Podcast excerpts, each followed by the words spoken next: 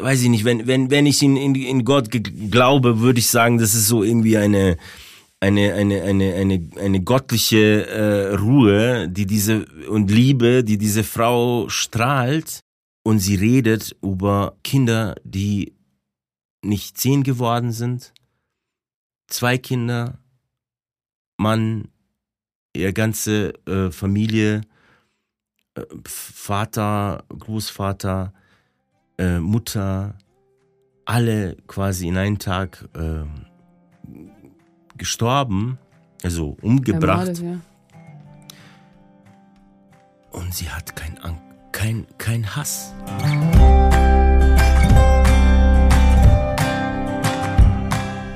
Willkommen bei meinem Interview-Podcast Wachstumsversuche. Ich bin Sarah Schill und spreche hier mit Menschen, die mich inspirieren und interessieren. Ich möchte mehr darüber erfahren, wie sie zu denjenigen geworden sind, die sie heute sind, wo es sie hinzieht und was sie auf ihrem Weg gelernt haben. Es sind Geschichten vom Leben und Überleben, vom Weiterwachsen, wo andere aufhören, vom Hinterfragen, vom Suchen und Finden, vom Stolpern und Wiederaufstehen, von Kunst, Aktivismus, Politik, Psychologie oder Spiritualität und allem voran dem Leben selbst. Diesem übervoll schönen und zuweilen schmerzhaften Wunder in all seinen Facetten. Mein heutiger Gast ist Asmir Šabić. Der Musiker, Kulturschaffende, Pädagoge und Aktivist wuchs in Bosnien auf, wo er als Junge den Krieg hautnah miterlebt hat. Kein Kind darf das erleben, was ich und meine Generation in Bosnien und Herzegowina überlebt haben, sagt er. Umso wichtiger ist es, dass wir über den Krieg und die Geschichten der Menschen sprechen. Asmir erzählt von seinem Land vor dem Krieg, von einer ganz normalen Kindheit, in die mit einem Mal Nachrichten von Nationalismus und Aggression einbrachen. Wir sprechen darüber, wie er von der kindlichen Vorstellung eines Krieges, wie er in dem Film Die nackte Kanone gezeigt wird, in die Realität von Angst und Zerstörung geworfen wurde. Asmir erzählt, wie es sich angefühlt hat, als Kind von den Eltern getrennt, als Geflüchteter in einem anderen Land zu leben und warum er zurückgekehrt ist, trotz des Krieges. Ich habe natürlich eine Vorstellung davon, wie schrecklich ein Krieg sein muss, aber die Direktheit, mit der Asmir seine Erlebnisse beschreibt, ging mir sehr nahe. Ich wollte von Asmir wissen, welche Wunden dieser Krieg hinterlassen hat, persönlich, aber auch in seinem Land. Es geht um Traumatisierung und darum, was ihm geholfen hat, seine Erlebnisse zu verarbeiten. Wir sprechen über Hass und Vergebung, über seine Wünsche an Politik und Gesellschaft und darüber, warum er manchmal schreien möchte, wenn er Dinge sieht, die ihm schauerlich bekannt vorkommen. Und er erzählt, wie dieses Bosnien heute aussieht und weshalb er bislang noch nicht mit seiner kleinen Tochter in sein Heimatland geflogen ist. Mich hat Asmirs Geschichte berührt und zum Nachdenken gebracht. Seine Klugheit, sein unbedingter Wille, zu einer besseren Welt beizutragen und sein Glaube an Kommunikation und Verbindungen beeindrucken mich sehr und sind für mich zugleich ein Aufruf, mein eigenes Handeln weiter zu hinterfragen. Auch wenn Spaß bei diesem Thema nicht an erster Stelle steht, hoffe ich, dass ihr unserem Gespräch mit einem weiten Herzen zuhört und euch davon berühren lasst. Alle Infos zu Asmirs Wirken und seiner Musik findet ihr in den Show Notes. Born ready. Born. du kommst aus Bosnien? Genau. Und wenn du dir jetzt so dein Land Bosnien vor dem Krieg vorstellst oder wenn du dich da so zurückerinnerst, hast du da so ein Gefühl zu oder ein Gefühl. was kommt dir ein Gefühl oder Bilder, was kommt dir da? Also, wenn ich jetzt so irgendwie so einfach so schnell die erste Gefühl ist eigentlich wirklich Glück. Also bei mir kommen die Bilder sozusagen von meiner, auf jeden Fall von meiner Schule, meine mhm. Freundschaften, also so die Leute. Dann kommen die Bilder zum Beispiel, äh, also die, äh, die große Feier, wo dann irgendwie so, also so die ganze Schule, wenn man so in die erste Klasse kommt, denn es gibt so, äh, in Jugoslawien war so damals ähm, diese, du, du bekommst diese rote äh, Schal und äh, blaue Kappe. Mhm. Du, du bist dann Pionier. Also das bedeutet, du kommst sozusagen in diesen Gesellschaft rein. Sozialistischer kommunistischer mhm. Gesellschaft. äh, so, und das wir dann gefeiert, so mit deinen großen, also die alle erste Klassler war, waren da und ich äh, habe im Chor irgendwie auch gespielt und äh, also gesungen und auch Solo gesungen. Ja, also solche Bilder, also Schule und gute Zeit irgendwie. Also. Mhm. Wie alt warst du da?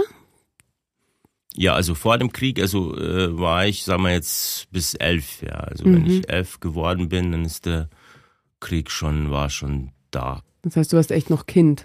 Genau. Und wann fing das an, dass du so wie so Vorboten gespürt hast oder ihr auch deine Eltern, so dass, dass man gemerkt hat, oh, jetzt verändert sich hier was, jetzt wird es echt schwierig? Äh, eigentlich, das war wirklich plötzlich. Also das ist so, also der, dieser jugoslawische Krieg, äh, manche, also vielleicht viele Leute heute irgendwie so sehen das nicht so oder denken, wow, das war so vor 30 Jahren weit weg und so, ja. Aber das war der erste Fernsehen, äh, Fernsehkrieg. Also das war der erste Krieg, wo alles in Realzeit quasi ähm, auf dem Fernseher oder auf Radio irgendwie übertragen würde. Das heißt, ihr, ihr habt richtig mitgekriegt, dass jetzt Kriegsbeginn war? Ich meine, es hat sich schon geschaukelt sozusagen. Es war so auch in Slowenien mit diesen das hat äh, gestartet quasi, also die politische Situation hat sich schon geändert. Ja? Mhm. Also nach dem demokratischen Wahlen, also waren die sozusagen in Jugoslawien waren die erste demokratische Wahlen. Also und da sind die Nationalisten, die die sind so gewonnen, dass die sozusagen die Koalition gebaut, gebaut haben. Also die Nationalisten, also serbische Nationalisten, kroatische Nationalisten und bosnische Nationalisten oder muslimische haben eigentlich eine Koalition gegründet, dass die dann zusammen regieren. Mhm. Und die sind dann am Ende die Kriegsparteien auch. Also es ist schon gestartet irgendwie so in 90er Jahre, wo das irgendwie so schon klar ist, okay, das ist die, die Änderung, also von, schon vom 89, also da sieht man schon, okay, politische Änderung kommt. Mhm. Und der Berlin-Wand war auch sozusagen ein Zeichen, das auch irgendwie so, äh, sagen wir so, auch in äh, Jugoslawien was sich ändert. Ja, also Jugoslawien war nie hinter diese ähm, ähm, äh, wie sagt man äh, eiserne, eiserne Vorhang, mhm. genau wie so viele Leute hier in Deutschland auch noch äh, denken oder behaupten.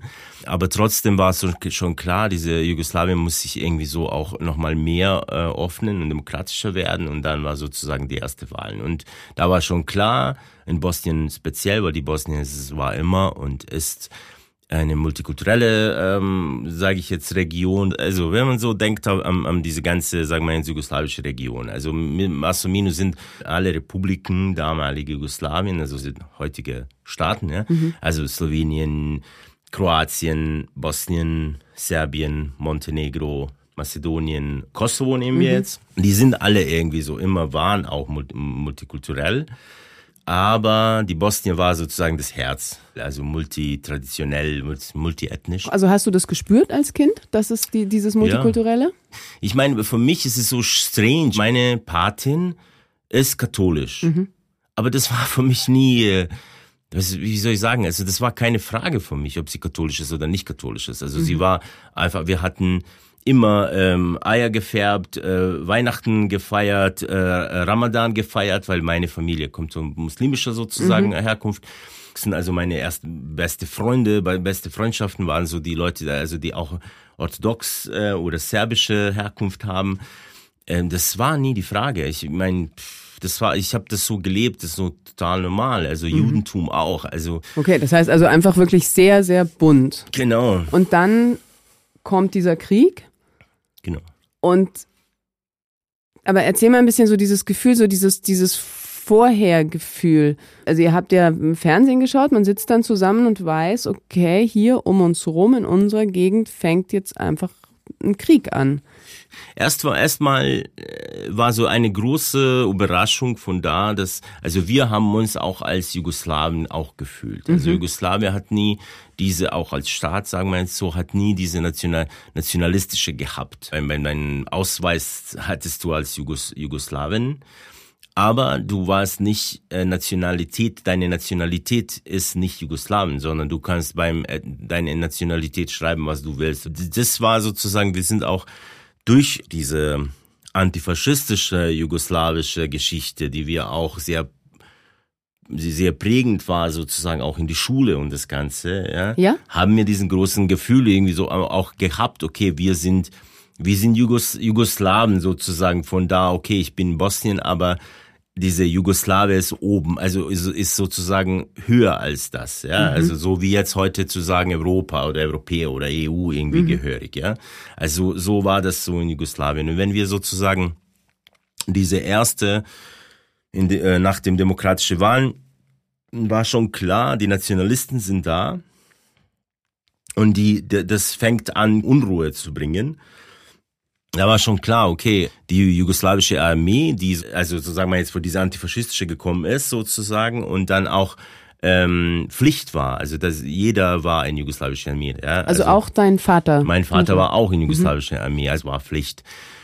Und ich meine, äh, da war schon so irgendwie klar, okay, die slowenische Nationalisten haben jugoslawische Armee quasi attackiert. Die Slowenier will unabhängig werden, die Kroatien will, will unabhängig werden. Dann äh, in Bosnien ist schon klar, das sind dann noch mal mehr Nationalisten, die auch dann gegeneinander prahlen.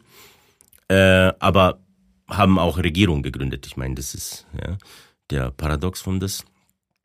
Und äh, da war schon klar, okay, irgendwas ist irgendwas ist schlimm. Mhm. Ja?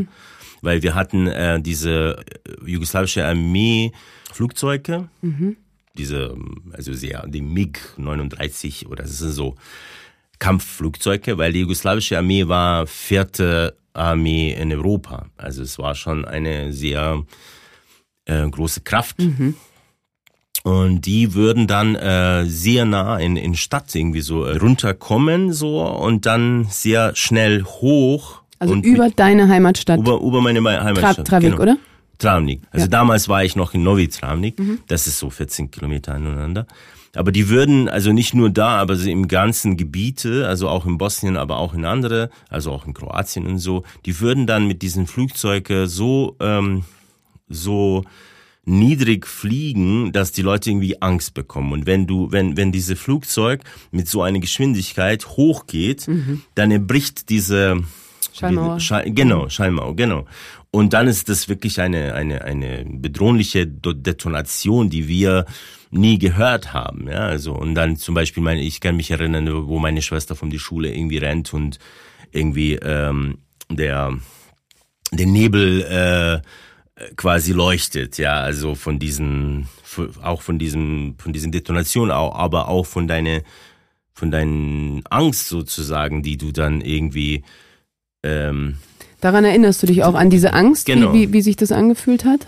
So als Kind? Äh, auf jeden Fall. Also ich kann mich erinnern, also am Wochenende hatte ich die Möglichkeit, immer vier Filme zu, zu, äh, zu besorgen. So der WHS war mhm. damals. Mhm.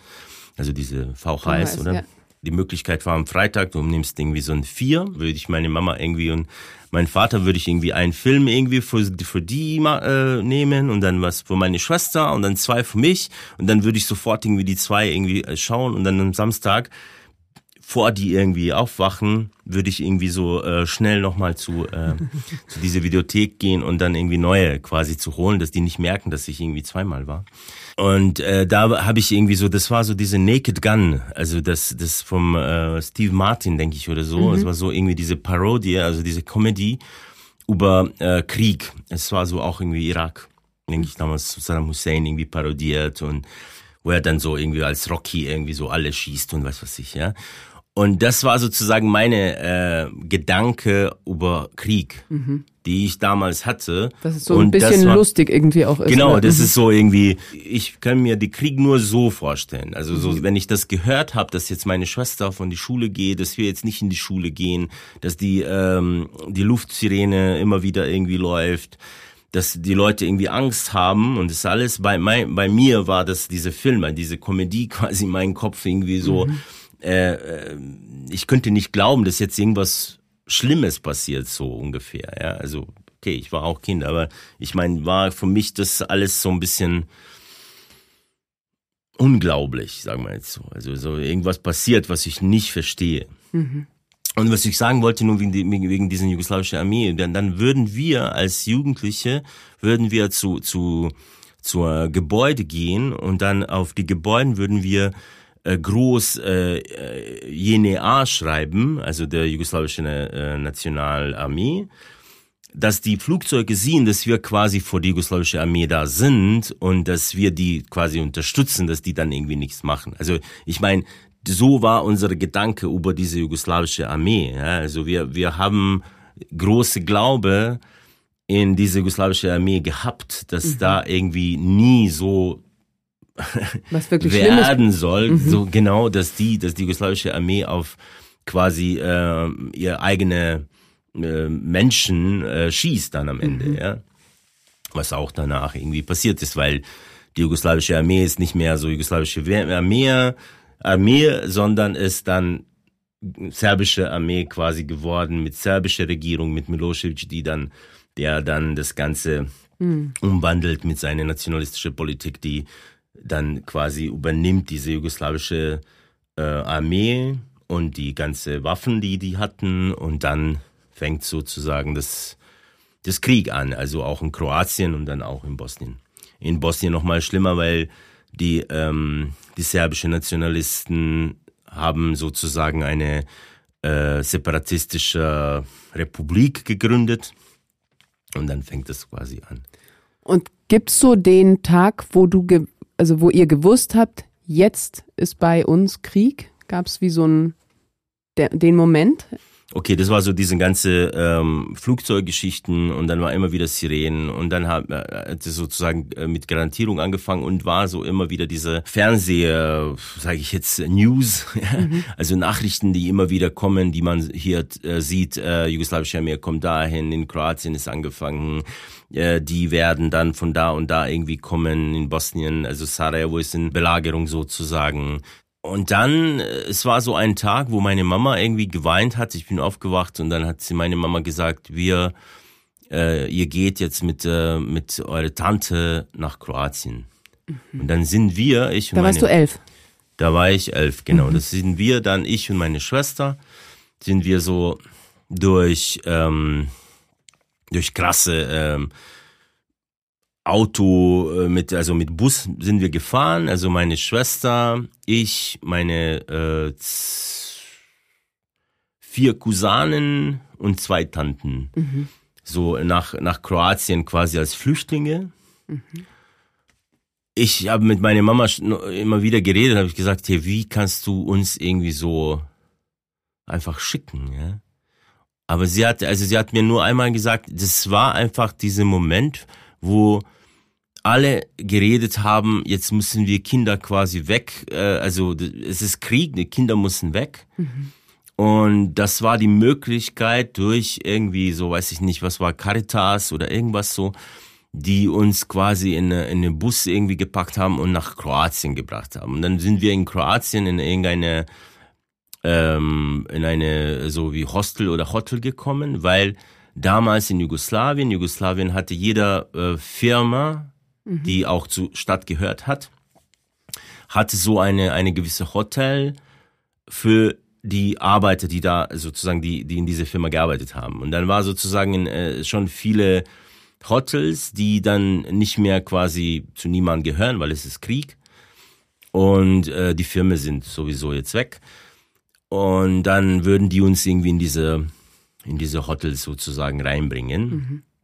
Ja, und das war so, das war schrecklich. Also ich meine, okay, also in, in einem Moment, ich war Kind und es war so lustig auch irgendwie, so viele Leute waren so Leute von, von ganzen Bosnien irgendwie so da und äh, dann merkst du auch irgendwie, dass dieser, dass du sozusagen Fremder in eine, in eine andere Stadt bist äh, Konntet ihr euch, euch da frei bewegen oder wart ihr die ganze Zeit in diesem Hostel drin? Wir können uns schon bewegen. Mhm. Also genau, also vom Hostel raus schon, aber meine Tante oder so, sie könnte nicht arbeiten. Äh, wir sind so um Frühling gekommen, so mhm. irgendwie um März war das, 92 denke ich. Und äh, vor der Schule, also September sollte ich auch noch in die Schule gehen, bin ich dann mit meiner Schwester zurück nach Bosnien ge gereist. Ihr weil zwei war, alleine? Genau, weil das war ähm, einfach nicht mehr, es war einfach nicht schön. Also erst, dass wir so, also meine Schwester ist fünf Jahre älter als ich, also erst ohne Eltern, dann hörst du dann immer wieder, wir haben äh, nur über Radio, ähm, äh, Radiofrequenz sozusagen mit unseren Eltern äh, Also ihr konntet euch können. hören. Genau, mhm. aber nur so selten und einmal, vielleicht einmal in Woche oder so. Mhm. Und dann äh, war es irgendwann klar, okay, wir können da hier nicht bleiben. Du Aber es war da nicht gefährlich oder gewalttätig dann in, in diesem Hotel unter den Leuten oder wurde das dann unangenehm auch? Es war einfach unangenehm von da, dass wir alleine waren mhm. sozusagen. Mhm. Also okay, meine Tante und so, und die waren alle da. Und aber es war einfach ohne Eltern. Wir hatten einfach Angst irgendwie. Also was ist mit unseren Eltern und das Gefühl, du bist ähm, ja, also wir wir mussten dann vor die vor die vor die Essen in die in die Kirche gehen, vor die ähm, für die für das Klamotten und so ja würden uns irgendwie wir mussten dann in die Kirche gehen und da irgendwie warten dass die uns irgendwie die die Klamotten geben und solche Sachen. Und dann fühlst du dich einfach so wie soll ich sagen, ohne Würde mehr, mhm. so, ja. Also du, du siehst irgendwie so, ja, keine Ahnung. Und dann siehst du auch Sachen, dass die Leute irgendwie fangen an, die Leute auch irgendwie zwischen denen irgendwie sich zu, zu streiten über Klamotten oder über, keine Ahnung, wer, wer hat mehr Mehl bekommen oder was weiß ich was. Und es war einfach nicht schön. Dann Und habt ihr entschieden bewusst, ihr fahrt zurück, obwohl in Bosnien Krieg war, fahrt ihr zurück in ein Kriegsgebiet, um genau. zu euren Eltern zu kommen. Ja. Mhm. Ja, also ich meine, das ist so auch muss man ja muss man auch verstehen, dass Mensch äh, kennt Krieg nicht bis man nicht da drin ist. Und dann irgendwie, also man denkt immer, ja, okay, meine Mama, meine Vater, die sind auch da, es ist eigentlich, also die leben, es ist okay, es ist besser, dass wir zusammen sind, als irgendwie, dass wir nicht zusammen sind. Mhm. Also das war sozusagen diese Idee, ja, also man hat meine Schwester hatte auch äh, Freund irgendwie, der dann auch irgendwie so in Bosnien war oder im Militär war. Sie wollte auch dann irgendwie so zu, zurück. Äh, meine Tante wollte noch äh, nach Deutschland, weil das war auch die Möglichkeit, dann irgendwie so nach Deutschland zu reisen. Und äh, wir haben dann entschieden, nee, also wir fahren zurück. Und wie hatte sich's verändert? Die, also eure Stadt, euer Zuhause? Das hat sich dann, dann, also wenn wir gekommen sind, dann war das klar, okay, es ist Krieg. Mhm. Also war Weil die, die Häuser waren kaputt, die äh, vom Granaten. Das hat man dann die, die ganze Löcher irgendwie in der Wand gesehen, wo die Leute geschossen haben. Es war schon klar, es ist Krieg, Krieg. Also hattest du nicht, also weil du warst ja drei, 12, 13 dann ja. da, hattest du nicht einfach Todesangst?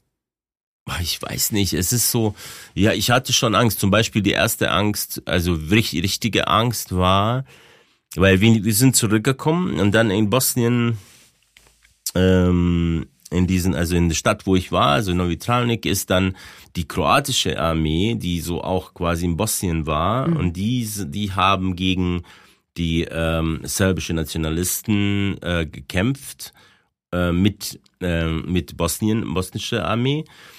Und dann irgendwann in 39, äh, 93 haben sich äh, ähm, haben die kroatische Nationalisten auch dann äh, irgendwann, sagen wir jetzt, gewollt, auch der Teil von Bosnien zu haben. Und dann waren wir, also meine Familie, dann war sozusagen in falschen Teil den, den Stadt. Und da hatten wir, also das war dann irgendwie Krieg zwischen quasi bosnische Armee und kroatische Armee, dann in der Stadt. Und da haben wir dann gemerkt, okay, jetzt ist also da hatte ich dann richtige Angst, weil das war sozusagen die, die Schüsserei auf die Straßen zwischen Gebäuden, kommen die Leute dann irgendwie, ähm, weil mein Name ist sozusagen dann muslimischer Name oder von meinem Vater. Und dann kommen die sozusagen zu unserer Wohnung und wir das waren. Das ist so passiert, also kamen dann genau. und und genau, dann? und dann, ich meine, die, die haben einfach versucht, irgendwie die alle Leute wegzu, zu, also diese die Stadt so quasi, ähm, das ist diese bekannte Wort, der so aus jugoslawischen Kriegen kommt, es ist uh, Ethnic, Ethnic Cleansing oder ethnische Säuberung quasi mhm. zu machen. Ähm, und äh, genau, dann machen die Angst einfach. Also die kommen, die, die, die ähm, schmeißen auf Tour, sagen irgendwie zu meinem Vater, du hast die Waffen, du musst die Waffen irgendwie äh, uns geben. Und mein Vater hatte keine Waffen. Und äh, dann würden wir die Tür aufmachen, weil mussten wir auch. Und dann würden die dann irgendwie in, im Haus kommen. Und meine Schwester war so 18, 19, ja, also meine Cousine auch war bei uns. Äh, das war schon, also das war Angst. Also das habe ich auch Angst auf meine, bei meiner Mama gesehen, auch bei meinem Vater und da hatte ich wirklich Angst. Mhm. Aber genau. ihr seid trotzdem geblieben oder gab es da Wir sind trotzdem geblieben. Unsere, sagen wir jetzt so, diese unsere Nachbarn haben uns irgendwie so geschützt. Und ähm, und dann, also dann war sozusagen die diese, also der, das ist jetzt das, was ich auch in der Ukraine immer wieder so sehe. Es ist so diese ähm, diese Frieden. Äh, ähm, Ta Tage, wo so irgendwie so ein bisschen Frieden herrscht, oder es kommt dann irgendeine internationale Parteien zusammen und sagen, okay, wir machen jetzt irgendwie Schluss da und verhandeln irgendeine Abkommen oder irgendwas, was da passieren soll. Und dann ist es sozusagen eine quasi eine Ruhe, aber eigentlich in dieser Ruhe passiert viel. Mhm. Und diese, einer von diesen Ruinen ist gekommen, wo dann nach, weiß ich nicht, zwei Monaten nochmal wieder äh, gestartet ist. Und das haben wir dann nicht mehr äh, warten, quasi in die Wohnung warten könnten. Dann mussten wir weg von unserer Wohnung ähm, wegrennen. Und dann war ich, das war auch sehr, ähm, ja, also sehr nahe, so irgendwie zu diesem Gefühl, Krieg, Sterben, äh, Sniper, Granaten. Also das war sozusagen, wo, wo wir hm, bei meiner Großmutter in Wohnung waren und die, meine Großmutter wohnt in einem Hochgebäude, mhm. im achten Stock. Und diese Hochgebäude war quasi die erste, erste Krieglinie, also erste Linie quasi, wo, ähm, wo dann, ja, also geschossen werde mhm. und die ganze Militär da war und äh, wir kein, kein Strom, kein Wasser hätten und dann mussten wir so über die Sniper ähm, Linien irgendwie zu Wasser rennen und okay. genau. So. Also ihr seid von eurem Zuhause dann zu deiner Oma gezogen? Genau. Mhm. Hast du auch Leute verloren, die, die dir nahe waren? Ein Cousin von mir ist gestorben, er war auch im Militär. Also die Leute, die Bekannte irgendwie, aber wirklich nicht so, so sehr nah, sagen wir mhm. jetzt von Familie. Also Cousin. Ja. Ähm, aber du, du bist ständig mit, ähm, mit Tod sozusagen. Also ähm, wie ist so ein Tag? Also du wachst auf, es ist Krieg.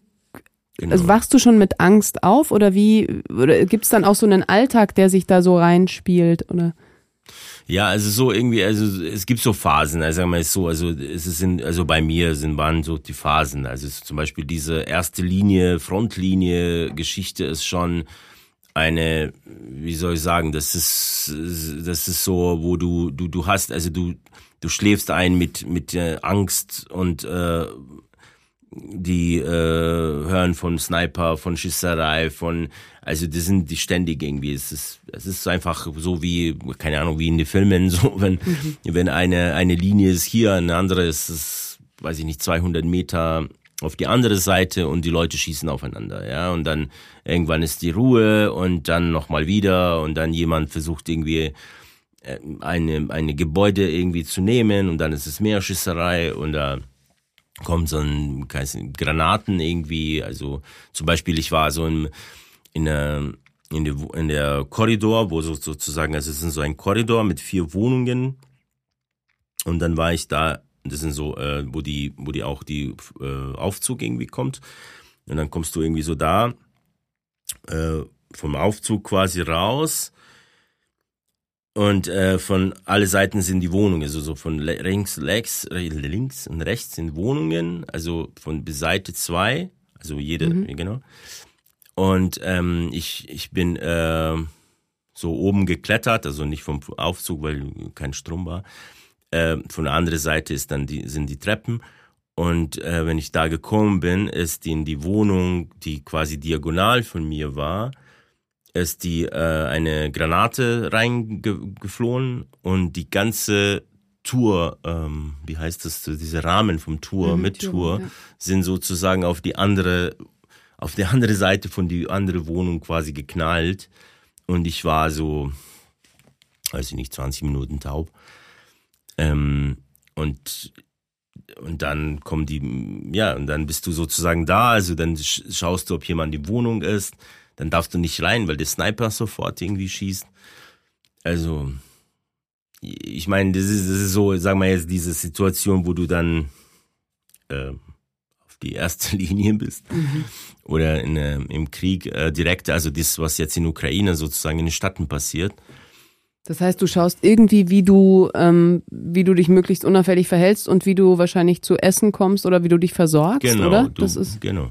Mhm. Also die Leute bleiben zusammen, versucht man irgendwie so irgendwo sozusagen zu sein, wo jetzt irgendwie nicht so hoch ist, sondern irgendwo so unten in, mhm. im Keller, wenn es Keller gibt oder erste Stock oder so, wenn dann granatiert, dass man so irgendwie so ein bisschen geschützt ist. Ähm, die Leute sind zusammen, die essen auch zusammen, die teilen alles. Ähm, wir haben auch, also weil ich irgendwie meine Gitarre auch irgendwie so mitgenommen habe, äh, wir haben dann auch ähm, gespielt und äh, irgendwie Unten im so Keller? Eine, Genau, im Musik Keller, gemacht? Mhm. in diesen, in diesen Räumen, in diesen Zusammenräumen, weil äh, in, die, in diese Hochgebäude war kein Keller, also richtiger Keller, sondern wir würden dann auf die niedrige Stockwerke sozusagen dann äh, in diesen Korridoren äh, kommen zusammen und äh, genau. Hast du ähm, da schon in der Band gespielt oder hast du für dich so Gitarre gespielt in der Zeit?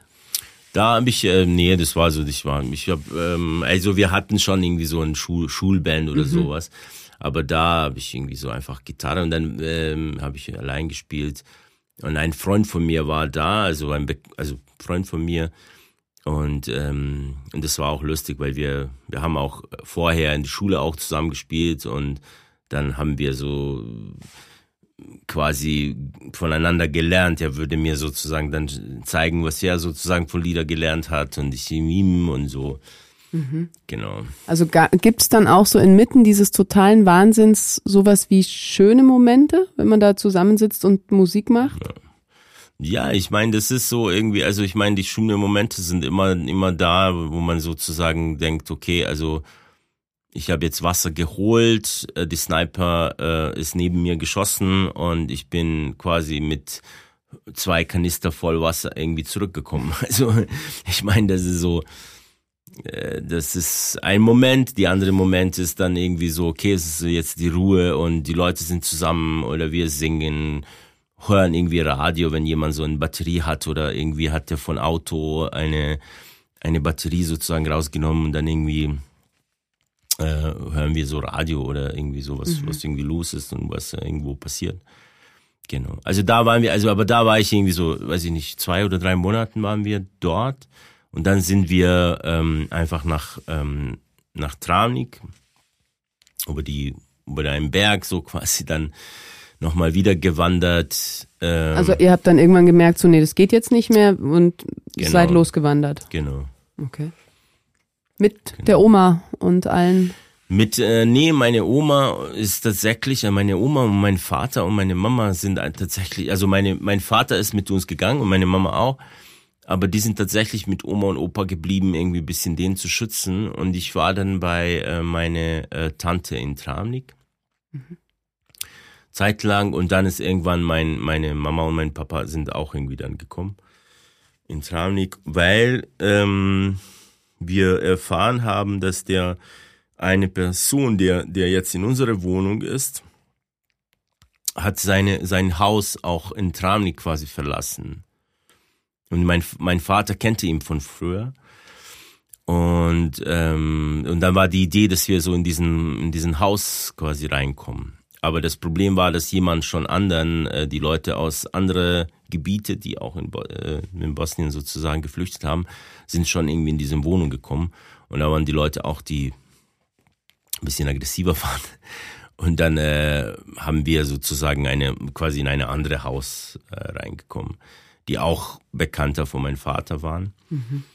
Und ähm, genau, und dann sind wir sozusagen als Familie da, wir waren da, aber genau, in Da war ja immer noch Krieg, aber nicht so direkt die Frontlinie. Genau? Mhm. immer noch Krieg. Also dann bin ich irgendwie so angefangen, in die Schule reinzugehen zu gehen in Travnik. Äh, aber das ist so, das ist dann diese andere Art vom, vom Krieg, ja. Also das ist so die Belagerung, ja. Also jetzt nicht so wie in, äh, wie in Sarajevo zum Beispiel war, aber das war, das ist so, der Travnik ist ein, ein kleine Stadt, so sagen wir jetzt in eine, in eine ähm, Bucht sozusagen, also zwischen Bergen. Und auf diesen großen Berg, also ähm, waren so die, ja, die jugoslawische Armee oder nicht mehr jugoslawische Armee, sondern serbische nationalistische Armee, die dann von da irgendwie einfach auf den Stadt geschossen hat und ähm, garantiert hat. Und von der anderen Seite war sozusagen diese kroatische dann, ja. Und genau, und dann lebst du sozusagen da in diesem Stadt. Wir hatten Schule, wir haben auch irgendwie so ein, angefangen, auch Bands zu, äh, zu haben. Wir haben da ähm, Strom geklaut, so von, von Armee, also von bosnischer Armee, äh, dass wir so MTV irgendwie auf Satellit irgendwie schauen können. Ähm, weil damals war dann irgendwie diese MTV ähm, Unplugged, mhm. die ziemlich cool waren und dann würden wir das irgendwie schauen. Genau. Also da war dann so. wieder so ein bisschen Normalität möglich. Ja, also ich meine, es ist, genau, also ich meine, die, der, der Mensch ist eine, weiß ich nicht, Mensch ist eine Kakerlake. Also ich meine, der, der gewohnt sich auf alles. Wenn ich da darüber denke, also kann ich, ich, so weiß ich nicht, also wie man das kann.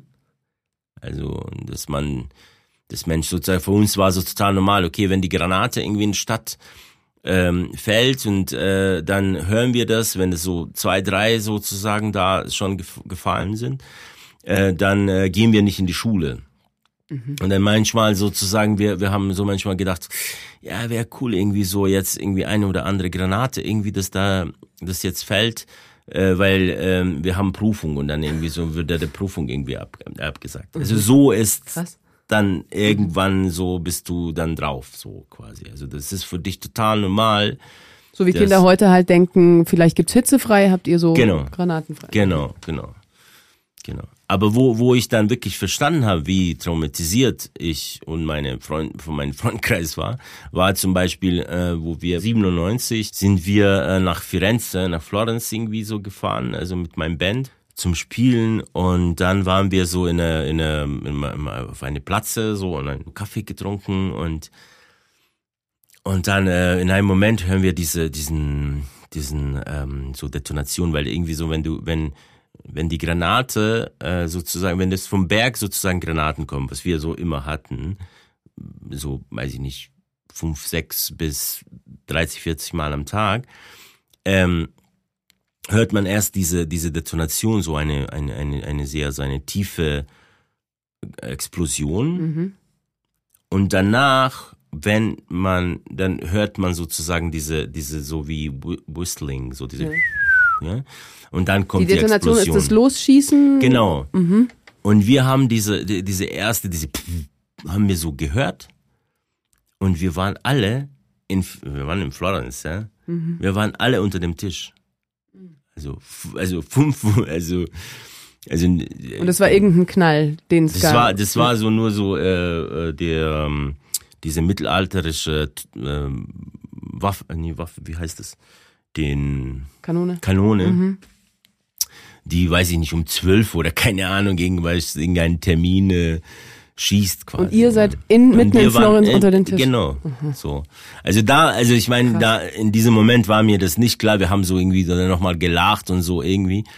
Aber ähm, irgendwann, wenn ich so irgendwie gedacht habe irgendwie über meine Trauma und das, was ich irgendwie vielleicht erlebt habe, dass ich auch gar nicht mich da äh, damit konfrontiere, das war so die erste Erinnerung, wo ich irgendwo hingehe und denke, okay, also bei dir ist bestimmt nicht alles sozusagen normal. Ja. Mhm. So, genau.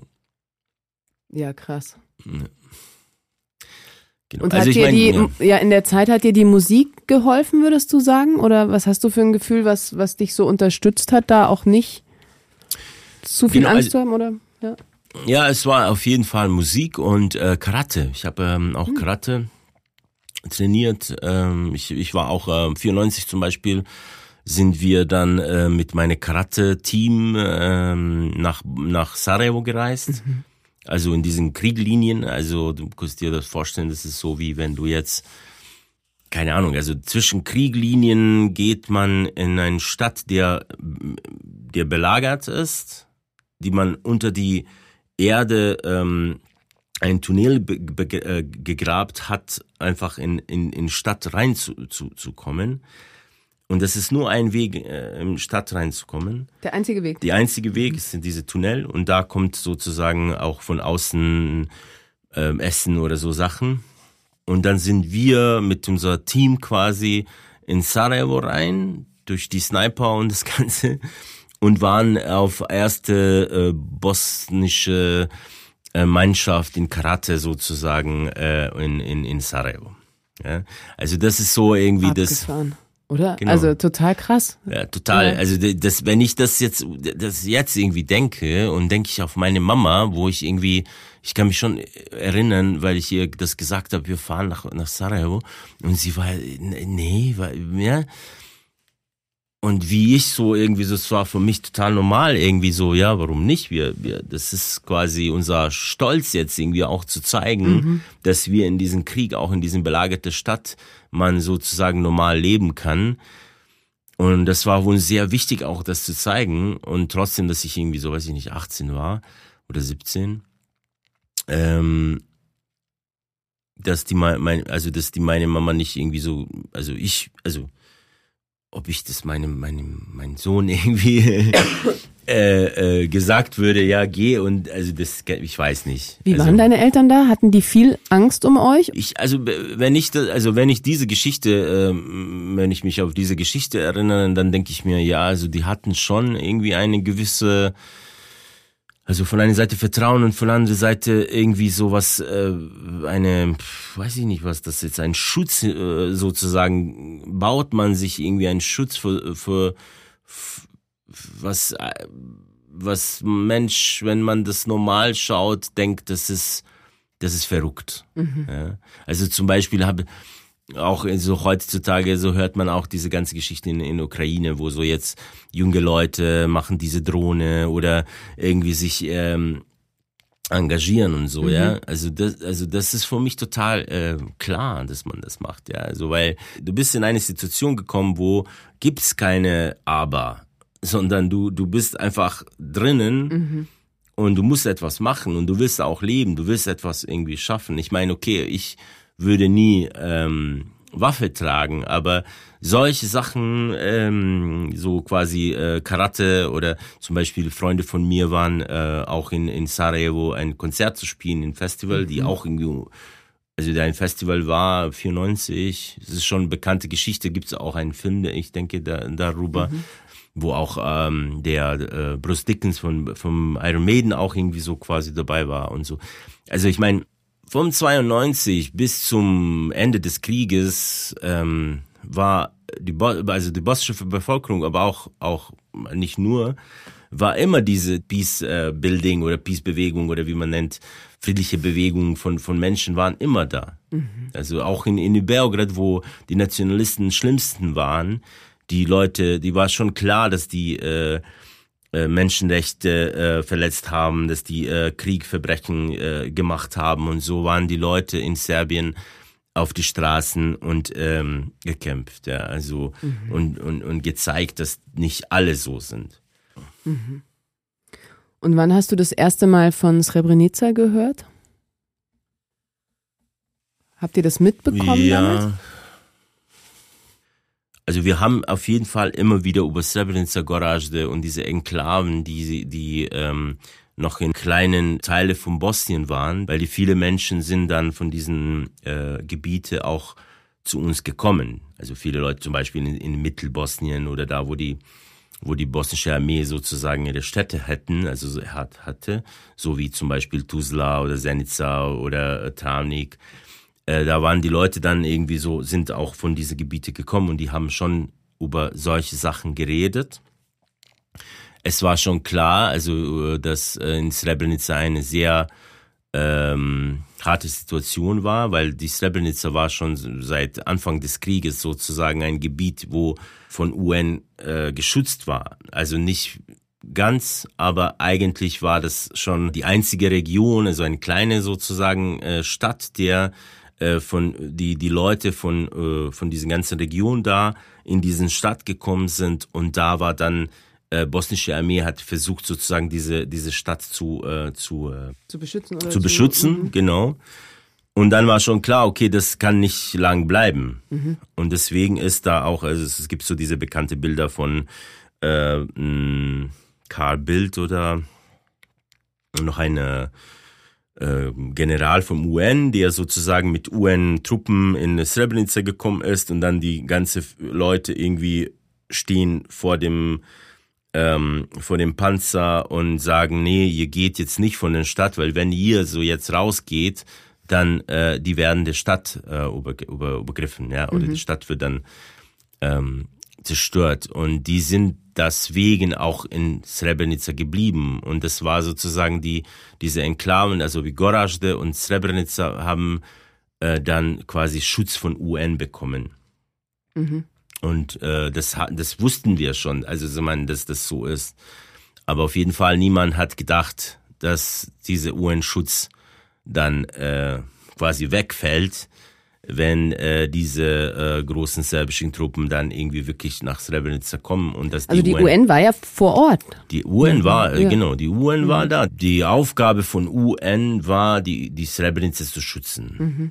Also weil das war sozusagen ein Gebiet, so keine Ahnung, wie man, wenn, wenn man jetzt irgendwie denkt, okay, Donetsk oder keine Ahnung, irgendein Gebiet in Ukraine, wo man sagt, okay, also da gibt's noch ähm, weiß ich nicht, ähm, 50.000 Ukrainer, die sozusagen noch da leben und alles herum äh, sind russische Truppen, mhm. sagen wir jetzt so. Ja? So, so war das Srebrenica und da sind dann ähm, äh, internationale UN-Truppen reingekommen und das geschützt. Mhm.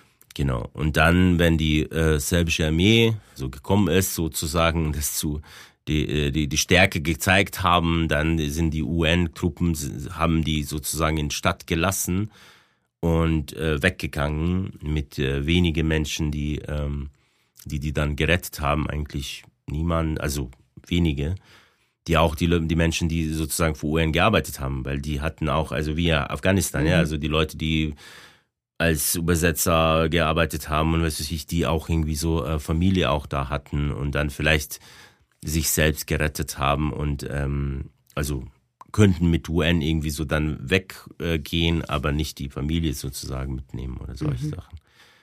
Es gibt so das, ähm, das interessante äh, oder gute Film von äh, Jasmin Lajbanic, die heißt äh, Kuvadis Aida und also sehr guter, sage ich jetzt, so das Spielfilm, der sozusagen die Situation ein bisschen ähm, erklärt über über Srebrenica. Also von dieser Perspektive von Ohm Ohnmacht sozusagen, von mhm. Menschen, die da waren, also auch internationale äh, Gemeinschaft oder UN, was da eigentlich ähm, unimaginable passiert ist. Und genau. Und als ihr das dann mitgekriegt habt, was da passiert ist? Wir wussten, dass, da, dass, dass das alles da ist, wie das ist. Wir wussten auch, dass jetzt irgendwie der, der die serbische Armee das Srebrenica quasi genommen hat. Aber die Ausmaß für das, das hatten wir dann nicht gewusst. Also, da, also in diesem Moment. Äh, das kam erst viel das später. Kam erst viel, viel später. Also ich meine, die, die Leute, die dann irgendwie so äh, in Tuzla dann gekommen sind, sozusagen aus Srebrenica, die sich irgendwie gerettet haben und so, haben schon geredet über das Ganze, aber die, die Information oder so, das war nicht ganz, äh, sagen wir jetzt nicht ganz klar irgendwie, was, was da wirklich passiert ist. Und danach, also sehr schnell danach, ja, also das, der Srebrenica passiert im Juli, ähm, also vom quasi 11. bis ähm, 15. oder 20. Juli 95. Im Dezember 95 ist die Dayton ähm, Agreement, mhm. wo dann quasi Krieg gestoppt ist. Ja. Ja, quasi eine Nachricht gewinnt die andere und die, und vor dieser Dayton äh, ist dann auch diese äh, kroatische Armee mit äh, amerikanische Armee äh, mit bosnische Armee haben sozusagen eine Aktion gestartet, die eigentlich schon sehr nah war, dass die ganze serbische Nationalisten quasi ähm, äh, Regionen, die die Serben irgendwie, also serbische Nationalisten genommen haben, auch auch äh, zurück zu, äh, zu. Und dann ist diese Aktion gestoppt und dann würde der Dayton Gespräche, also vom November bis Dezember sozusagen, wann die waren diese ganze Politiker irgendwie, es war auch, ich denke, Ruhe, so ähm, Krieg, Ruhe oder keine Ahnung, wie man das nennt, äh, Peace, Peace Agreement sozusagen, mhm. das ist ähm, dass die Ruhe ist und äh, und dann ist der der der Dayton irgendwie gekommen als quasi der der der Abkommen der der Krieg gestoppt hat und in diesem Moment so so wenn man denkt irgendwie okay also Juli ist der Srebrenica und dann hast du sozusagen schon im am August irgendwie startet mit dieser mit also härtere militärische militärische ähm, äh, Offensiven die dann mhm. irgendwie so vom bosnische kroatische und amerikanische Truppen irgendwie so kommt als auch eine gewisse ähm, Reaktion auf das, was in Srebrenica war, weil die, die amerikanische Armee wusste das auch vom Satelliten, also ein bisschen schon, was da alles passiert ist. Und das war so schnell, das Ganze, dass ich, also ich meine, ich denke, also ich denke mir jetzt, ja, dass wir das nicht so, diese Srebrenica-Geschichte nicht so erfahren haben sozusagen oder nicht so irgendwie begriffen haben wie das wie danach ja also wie man danach irgendwie diese ganze Information kriegt und was das ja es ist ja auch erst Schritt für Schritt wirklich enthüllt worden oder genau. was da wirklich also dass es einfach so ein Völkermord ein Massenmord da genau. stattgefunden hat ähm, genau. in dem Ausmaß. Genau. Aber das ist auch, ich meine, in Srebrenica ist schon klar, das ist der, der, der Völkermord ist ähm, so geschrieben von, äh, von europäische ähm, internationale äh, Gericht, dass das ein Völkermord ist. Mhm. Aber wenn man so schaut zum Beispiel, was in Priedor passiert ist, was in Bielina passiert ist, was in Foča passiert ist, was in anderen Städten passiert ist, auch das Gleiche, mhm. nur mit kleinerem Ausmaß, mit, sagen wir jetzt so, dann ist es diese Geschichte mit wie viele, wie viele Leute sozusagen man umbringt, ja. Für uns, also für uns das alles, diese ganze Krieg, also vom, also sagen wir jetzt so von meiner Seite, wie ich das so gesehen habe, war das auch immer Völkermord. Weil das war schon klar, dass eine Nationalisten einfach ein anderes Volk, den, denen jetzt nicht stimmt sozusagen in ihrer in ihrer Übermenschfigur, sag mal so, äh, einfach weg wollen. Und das war für uns so, schon klar. Also ich meine, das war mir klar, wenn wenn das zu mir passiert ist, weil ich musste auch von meiner Wohnung irgendwie weg, ja. Und äh, und dann irgendwie hörst du dann irgendwie weitere Geschichten, der, die Leute in Predor, die Leute in nur weil die sozusagen muslimische Namen haben, nur weil die irgendwie äh, nicht in einem richtigen Stadtteil oder irgendwie so wohnen, da müssen die sozusagen umgebracht werden oder äh, äh, weggeschickt werden. Und so ist es auch, Dayton hat es auch ähm, leider auch so ähm, äh, als Status quo gemacht, ja, weil die alle Leute, die jetzt vertrieben sind von diesen ganzen Orten, wo jetzt äh, legale Republika Srpska sozusagen steht, ist mit Aggression äh, ethnisch gesaubert, gesäuberte äh, Land. Mhm. Weil diesen Gebiet jetzt, wo sozusagen zum Beispiel Republika Srpska ist, die Nationalisten, die jetzt schon heute noch Separatisten sind, die schon heute auch mit Russland sozusagen zu tun haben, die heute irgendwie diese nationalistische Politik irgendwie bilden, die, die auch nicht sich schämen, dass die auch die vom Zweiten Weltkrieg äh, Nationalisten, die mit, äh, äh, mit Hitler sozusagen was zu tun hatten, auch irgendwie aufgerufen und die Revision treiben und so. Ja, also die sind noch in Macht mhm. und die haben diese Regionen, die eigentlich auch so wie Srebrenica, aber mit kleineren Ausmaßen auch gesäubert sind. Und das ist die Situation quasi äh, in Bosnien heute. Aber das ist doch, wenn man da drinnen steckt, einfach nicht zu glauben, oder? Also so diesen, wenn ich, ich da so hindenke, schreien. dieses Jahr, also, also ja. zu, zu, denken, wie kann denn das sein, dass Menschen, andere Menschen aufgrund eines Namens, einer Religion, wessen auch immer, angreifen? Also so dieses, wie ja. kommt einem das in dem Kopf auch in dem Moment, oder? Das ist, also ich meine, das ist, das ist diese ständige, dass wir irgendwie einfach als als Menschen irgendwie nicht begriffen, dass wir einfach in Grunde ähm, sehr rassistisch unterwegs sind also, und dass wir diese nationalistische ähm, Politik und Weise äh, einfach äh, einfach mit uns tragen. Also mit unserer es ist unsere Kultur ist irgendwie auch europäische ja. Also es ist nicht ohne. Also ich meine wir, wir, wir reden darüber und denken, ah, es ist so irgendwie so weit von uns, aber es ist, es ist eigentlich nicht, ja. Also, ähm, wenn man heute auch Ukrainer sieht, es ist das Gleiche. Also, du, es ist nur eine autoritäre nationalistische Sicht, der man mhm. sagt, okay, diese Land gehört hier nicht, diese Leute sind andere Leute. Ich denke, dass diese Leute keine ukrainische Nationalität haben oder irgendwas, ja äh, die sind einfach Russen und äh, ich will, ich will so, also das ist die gleiche, also das, äh, der der Slobodan Milosevic, in Serb, also serbischer Nationalist, hat das gleiche gesagt. Er hat gesagt, wo ein äh, Fuß von eines Serben steht, ist das serbische Land. Mhm. Ja, also ich meine, und das ist das Gleiche. Ich meine, äh, der, der, der Hitler hat auch nicht anders gesagt. Der, der ähm, Putin heute sagt auch nicht, sagen wir jetzt quasi anders. Die, Aber es sind ja trotzdem, es sind ja Menschen, ne? Also das, das ist ja. immer wieder so dieses, wenn ich so über den Krieg nachdenke, du stehst dann, 13-jähriger Junge, irgendwelche Sniper schießen da rum und das sind ja Menschen. Ja. Also es ist ja nicht, dass es, dass es eben nur irgendwie Wahnsinnige sind, die, die plötzlich so eine Vision haben, sondern es sind Menschen, die führen diese Vision aus. Ja. Und das ist was, das ist total, also es geht mir nicht in den Kopf, wie das ja. passieren kann. Ich verstehe natürlich, wie solche Strukturen laufen oder wie sich auch im Kopf Dinge mhm. verschieben können oder so, oder man abstumpft und so. Ja. Aber es ist, also ich meine, äh, wir haben sozusagen angefangen damit irgendwie eher so, wie war das vor dem Krieg, ja. Mhm. Also ich könnte mir solche Sachen nie in mein Leben vorstellen. Ich könnte mir auch heute irgendwie so, jetzt sagen wir jetzt, wenn ich so denke, auch nicht vorstellen. Aber ich bin vorsichtiger geworden, mhm. weil ich habe das gesehen, ja.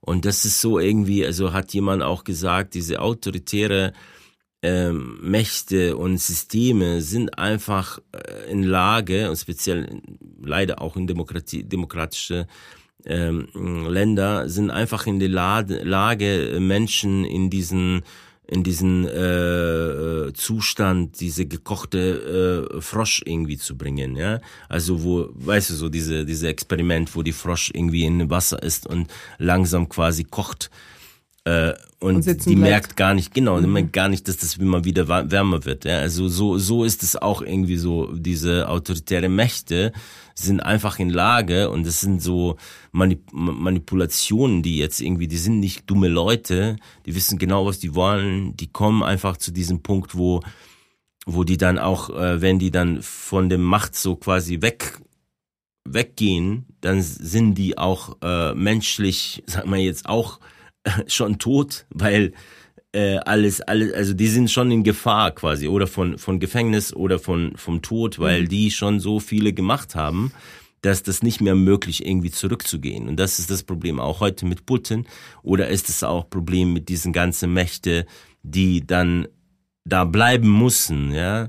Und dann äh, schmieden die sozusagen genug Sachen, genug Manipulation irgendwie, dass die Leute wirklich diese diese Frosch sozusagen äh, Prozess irgendwie durchgehen und dann irgendwann denken. Ich meine heutzutage äh, mit also ich meine äh, mit das ganze was wir was wir hatten, wie ich gesagt habe, der jugoslawische Krieg war auch also erst äh, die best recherchierte Krieg, äh, also so auch zum Beispiel der Völkermord in Srebrenica, auch die, die, die es gibt keine bessere Identifikation ähm, vom Leichen, über die DNA, mhm.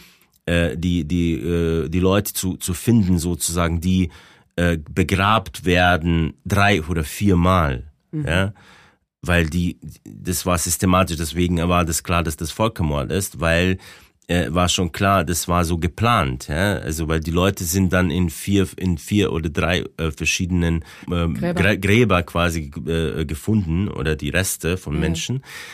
Und die, die beste äh, Lösungen und die beste Organis äh, Organisation ist da rausgekommen, sozusagen durch diesen Srebrenica-Fall. Deswegen sind diese, die Menschen, die, die arbeiten, die, die Leute zu finden. Mhm, so Forensiker. Forensiker, so, genau, sind eigentlich in, in, in Bosnien, äh, die, also sagen wir jetzt, in Bosnien so, so gut geworden, dass die dann diese Kenntnisse aus Bosnien auch nach dann äh, später nach Afghanistan, nach Syrien und sowas gebracht haben. Ja, also das ist äh, so geforscht, so äh, wir wissen auch historisch, wir wissen auch, äh, also ich meine, es gibt auch Videoaufnahmen, äh, es gibt äh, die Zeitungen, gibt es Nachrichten, gibt so viele Material irgendwie von diesem Krieg. Mhm. Aber heutzutage ist es noch so, dass in Bosnien äh, äh, die Leute, die äh, Srebrenica leugnen, die nicht irgendwie ähm, die ganze Kriminelle, die äh, auch in Haag äh, verurteilt haben, noch irgendwie äh, als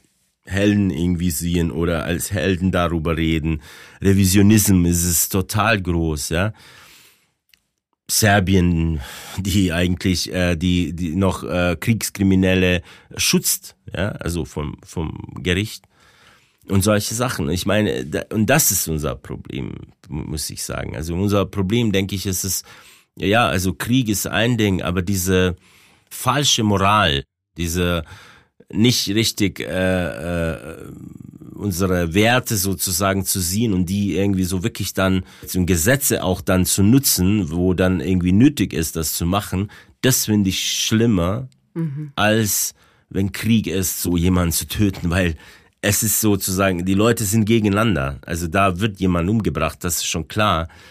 Aber wir, wir haben Geneva-Konventionen, wir haben so viele Sachen irgendwie so auch für die Kriege entwickelt, sage ich jetzt, also als Rahmen für die Gesetze und alles. Und wir vergessen das auch und vergessen, dass, dass das sehr wichtig ist, auch für die, für die, für die Opfer sozusagen und auch für die Leute, die da bleiben und auch für die, die Zukunft diese ähm, Erinnerungskultur sozusagen irgendwie so zu, zu haben und die Trauma zu bearbeiten, das vergessen wir. Und Aber was würdest du dir wünschen? Also jetzt von der Politik, wenn, wenn du jetzt so einen, einen Wunsch aussprechen könntest, was, was wäre das? Gegenüber Bosnien meinst du jetzt? Oder, oder meinst ja, du jetzt, ja, jetzt so insgesamt zu sagen, so wie ähm, ehrlich zu sein? Also ja, einfach mhm. diese, also ich meine, wir haben äh, wir haben Menschenrechte und und wir haben Gesetze, die da irgendwie so schon klar sind. Und da müssen wir einfach so handeln. Ich habe schon Angst vor Atomwaffen, äh, der Putin hat. Also ich kann mir nicht so ausblenden und sagen, äh, es wird kein Atomkrieg geben. Nee, also der der der die, die Lage es ist äh, ernst. Mhm. Und ich kann nicht glauben, dass nicht die ganze Welt auf die Straße ist und, und, äh, und sagt, stopp mit diesem Krieg. Einfach stopp. Mhm. Zum Beispiel, ja. Und damals war auch so, ja. Wir, wir wollten einfach, dass das endet. Also, dass diese, diese Krieg endet. Also, und könnte auch, weil es war genug Polizei da, genug Militär. In, in Boston jetzt, du hast zwei Millionen Menschen wir, also zwei, oder sagen wir jetzt drei, aber es ist so vielleicht 2,8, die jetzt in Bosnien leben.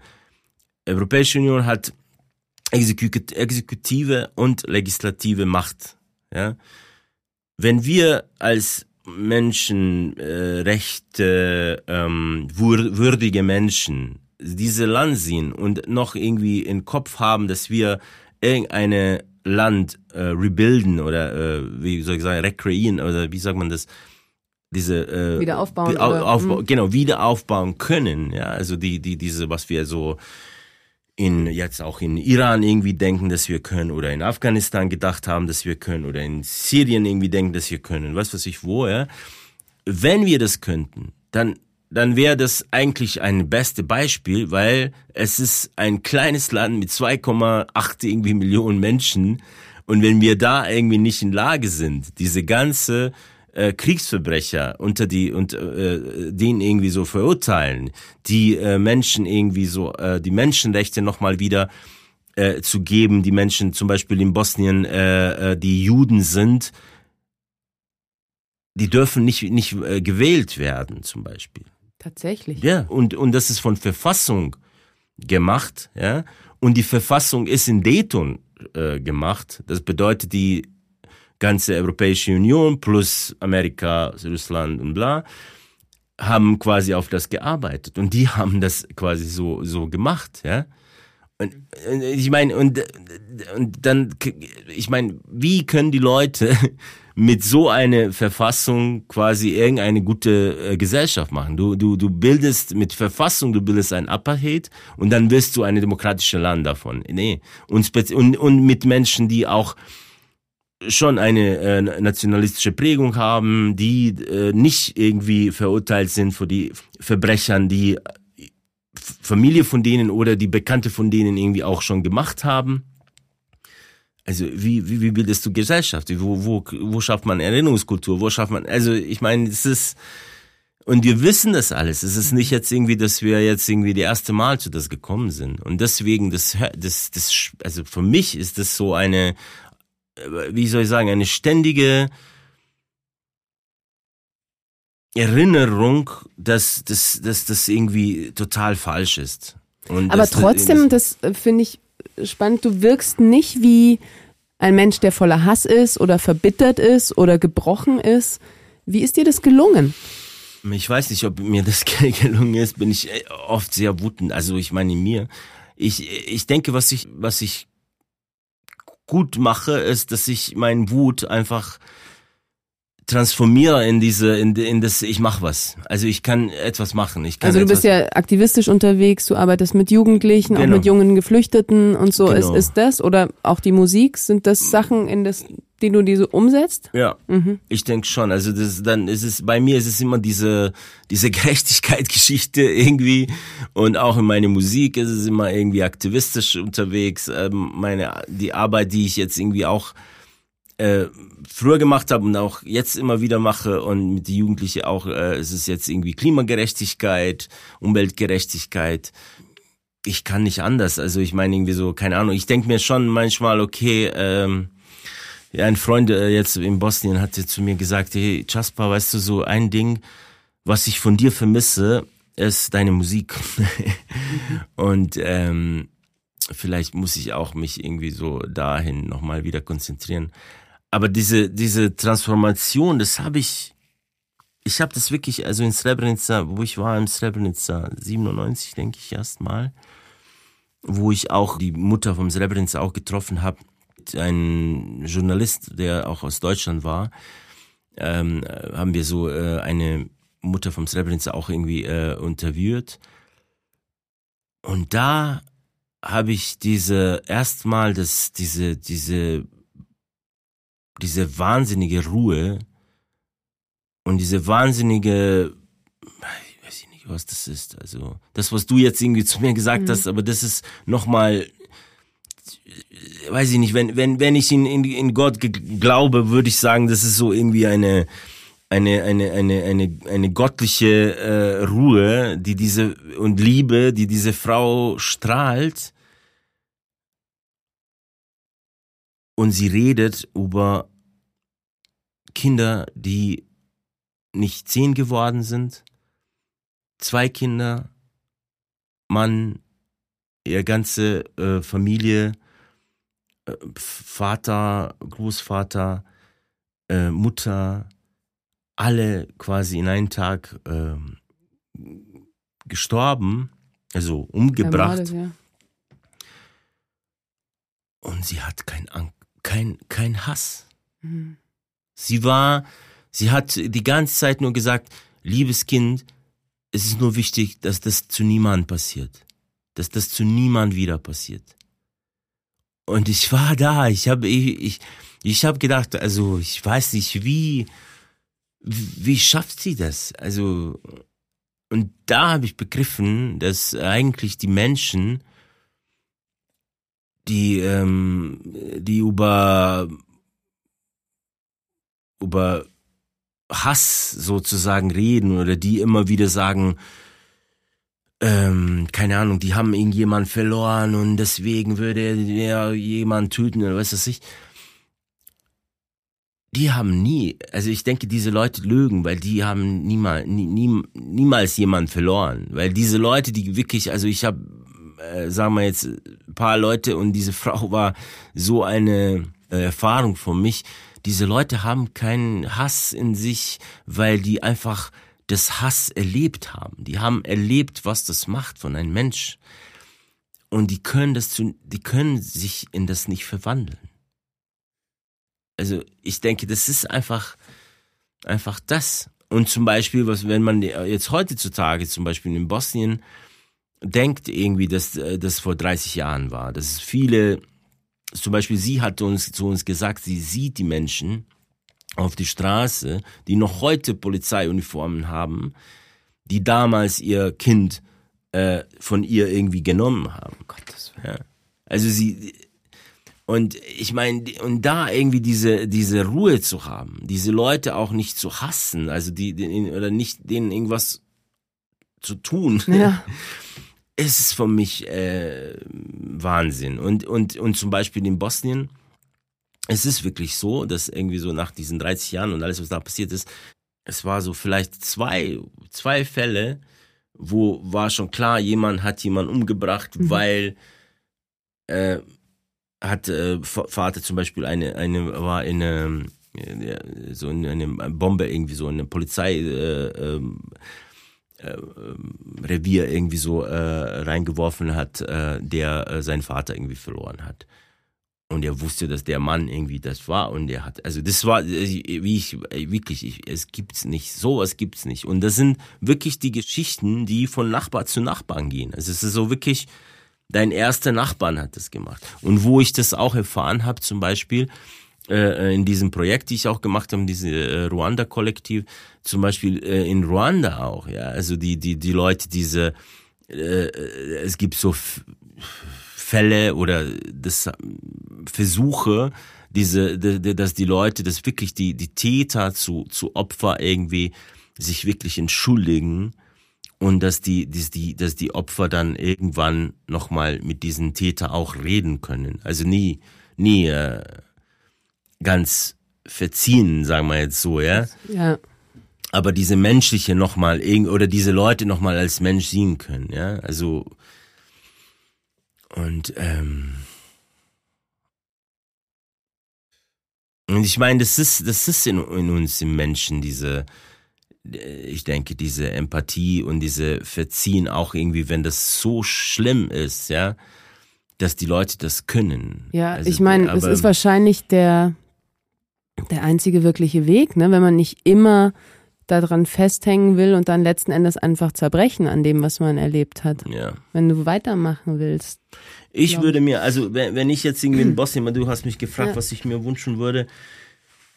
Also wenn ich nach Bosnien denke, und das würde ich mir wirklich wünschen, dass irgendjemand sagt, okay, jetzt machen wir Amnestie einfach auf alle Menschen, die äh, irgendeine Tat gemacht haben, aber die müssen einfach darüber reden, das mhm. muss geschrieben werden. Wird das darüber geredet? Erzählt. Hast du das Gefühl in Bosnien? Nee, aber sage ich, also ich habe mhm. genau, also nee, das wird nicht das das wird irgendwie in diesen Gruppen geredet sozusagen, jeder für sich und äh, wird geleugnet. Und das, also es wäre jetzt nicht so, du triffst auf der Straße jemanden und weißt, der hat einfach gegen dich gekämpft und Menschen ermordet und sowas und das wäre nicht möglich. Also es, es wird einfach kein, es findet kein Gespräch statt über das, was war.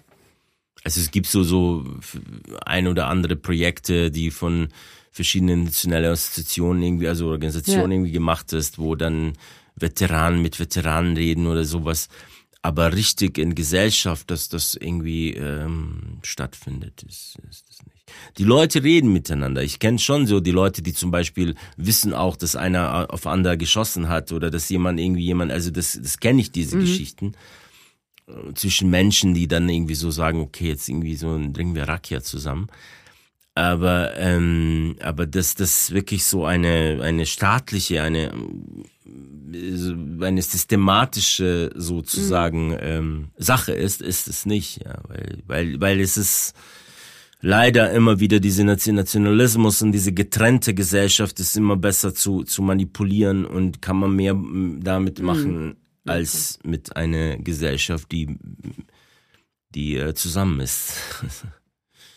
Und du hast du zum Beispiel eine Therapie gemacht irgendwann mal oder wie oder sprichst du viel hier mit Freunden über das, was du erlebt hast oder ist es tatsächlich dieses Kanalisieren in was anderes? Ich denke, ich, ich kanalisiere das. Also ich habe nie, äh, nie äh, wirklich Therapie gemacht. Ich habe äh, mit paar Therapeuten habe ich schon geredet, aber nicht wirklich dass ich dann mich, sagen wir jetzt, auf das konzentriert mhm. habe.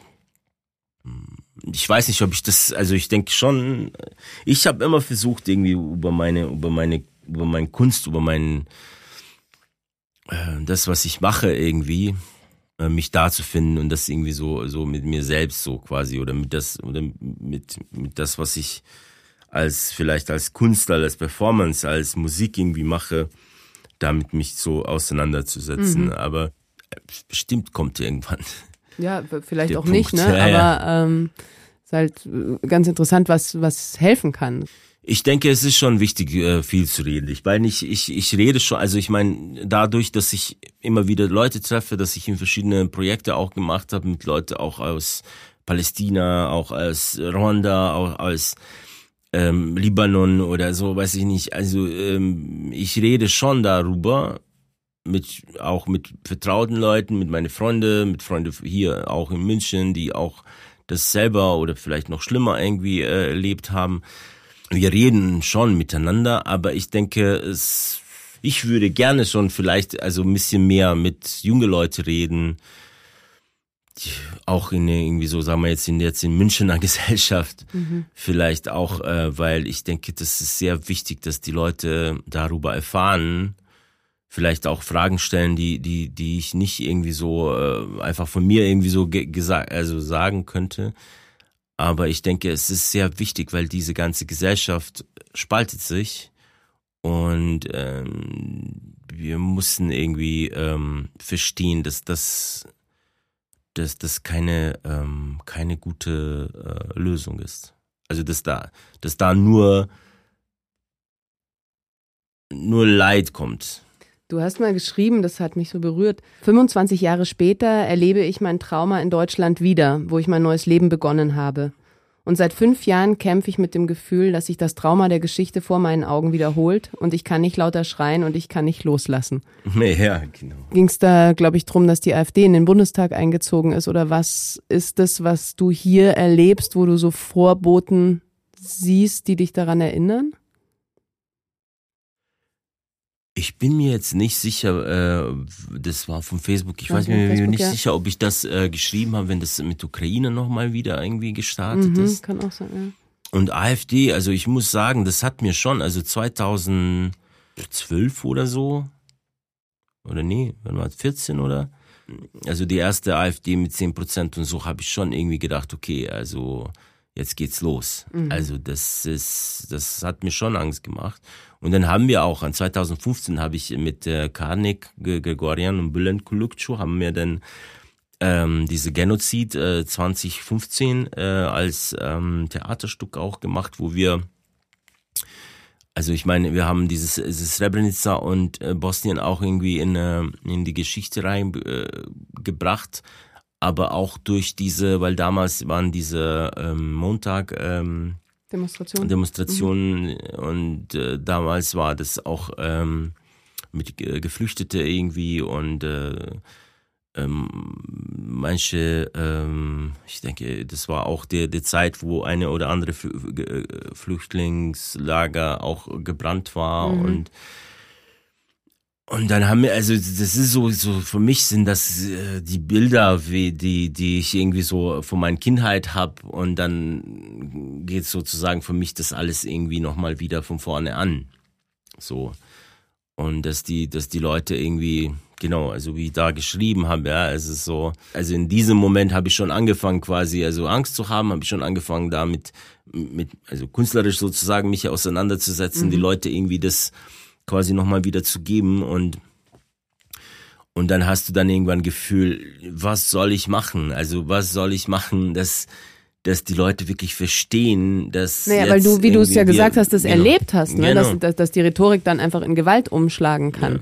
Und ich glaube, wenn man das erlebt hat, dann, dann ist es ja wie so, die Leute wachrütteln ja, wollen. Ja, so. Ja, genau. Ja. Ja, also diesen, genau, also dass du, der Mensch irgendwie hat dieses Gefühl, keine Ahnung, es ist so ein bisschen so vielleicht auch kindisch, aber du hast irgendwie so diese, dieses Gefühl so, ich weiß was, was die anderen nicht wissen mhm. und ich will denen das jetzt irgendwie so geben oder ich will, dass die auch so das irgendwie so nehmen, wie ich das jetzt so denke und einfach mir zeigen, dass dass die auch, also ich habe äh, wirklich mit vielen Menschen irgendwie so auch in, in, in Deutschland irgendwie darüber geredet, ich kann mich erinnern, schon 2014, 15 und die manche haben gesagt, ja, also Deutschland, das, das kann nicht sein. Der, die, die Deutschland ist der rechte Staat und so. Und dann denke ich mir, hey Leute, was denkt ihr? Also was war Jugoslawien? Jugoslawien war keine Schuppe so irgendwie so keine Ahnung. Das war Rechtsstaat das war schon klar. Wir hatten auch alles. Und also ich meine Rechtsstaat war auch äh, 33 und und Rechtsstaat war also so jetzt wenn man guckt irgendwie was der Trump irgendwie angefangen hat ja. Das ist auch der der Rechtsstaat. Und die Menschen einfach wenn die auf die Positionen kommen die dann irgendwie da Interesse irgendwie die speziell der nationalistischer äh, Blick sozusagen mit diesem Populismus, die dann immer wieder zu diese neoliberale ich will mehr haben sozusagen mhm. geht, dann kommen wir zu das, weil die Leute irgendwie einfach nur Macht wollen und diese Macht ist einfach das, was was alle zieht, ja. Und, und sieht man auch. Also ich meine, der Trump hat auch das Gleiche gemacht und jetzt nochmal wieder. Also ich meine, 2016 war schon klar und es war schon klar irgendwie, was er alles gemacht hat. Es ist schon klar jetzt, dass er äh, Verbrechen gemacht hat vom amerikanischen äh, Gericht, ja, also, aber trotzdem gibt es die Leute, die sagen, äh, die Wahlen waren falsch irgendwie in 2020, mhm. ja. Und diese, diese Manipulation, wie sozusagen das auch äh, wir auch vom Goebbels quasi wissen, ist es irgendwie einfach, äh, das wirkt bei Menschen. Und wenn wir nicht äh, in Lage sind, das, das zu sehen und die Leute zu warnen und, und die Leute also irgendwie zu da durchschauen, zu sein, was da passiert, ja. genau, dann, äh, mhm. ich weiß nicht, also dann äh, bin ich nicht mehr Optimist so, ja, ja. also ich weiß nicht, also ich meine, ich habe ein kleines Kind und ähm, ich äh, ich habe immer Hoffnung äh, und ich habe äh, ich bin auch selber irgendwie optimistischer Mensch, sagen wir mal so und würde auch nie Aktivist werden, wenn ich nicht irgendwie optimistisch bin. Ich denke schon, dass wir sozusagen ähm, no passeran sozusagen noch äh, sagen können und, und das es muss einfach lauter sein. Wir, wir müssen einfach uns nicht nicht klein halten. Also, mhm. Also weil wir sind mehr. Wir sind mehr die Leute, die, die Gefühle für andere haben, Empathie empfinden, die ähm, nett sind zueinander. Also und die, das habe ich irgendwie so irgendwo äh, hat jemand gesagt so irgendwie. Oder bist du empathisch oder bist du nicht? Ja, also wenn du Nationalist bist, dann kannst du nicht empathisch sein. Weil du kannst nicht sagen, ah ja, du hast äh, blaue Augen oder weiß ich nicht, irgendwas.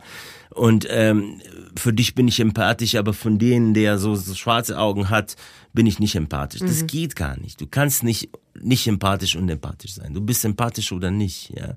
Und deswegen, man denke ich mir, okay, also das, wir sind mehr, die, die, denn das zeigen wir auch immer wieder, aber müssen irgendwie lauter werden. Ja.